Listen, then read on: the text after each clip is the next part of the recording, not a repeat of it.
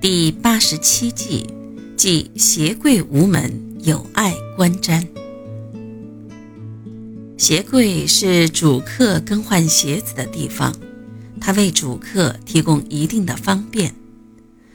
由于鞋子的“鞋”和和谐的“谐”同音，而且鞋必定是成双成对的，因此有着和谐好合的象征意义。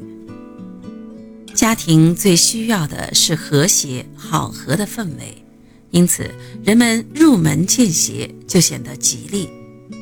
那么，在玄关放置好鞋柜也要顺理成章，而且需要注意以下几个方面：第一是鞋柜的大小应该要适中，不宜过高过大。一般来说，鞋柜的高度不宜超过户主的身高。如果超过，则显得不妥。总之，鞋柜的面积宜小不宜大，宜矮不宜高。第二就是鞋柜最好要有门，因为鞋子宜藏不宜露。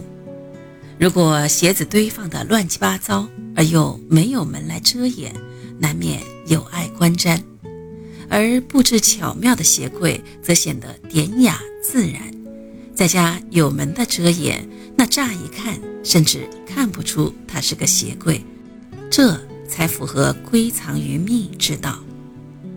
第三就是住宅的风水，一般是需要十分重视气流的，因此鞋柜应该尽可能的减少异味，否则异味如果向四周不断的扩散，就根本谈不上有好风水可言。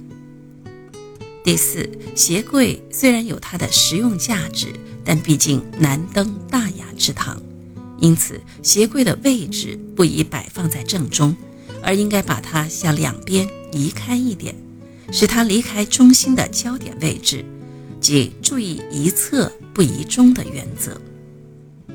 第五，就是鞋柜内层的架子大多倾斜，因此摆放鞋子的时候。通常会把鞋头向上，意味着步步高升；如果把鞋头向下，则意味着走下坡路。这就是鞋头宜向上而不宜向下的说法。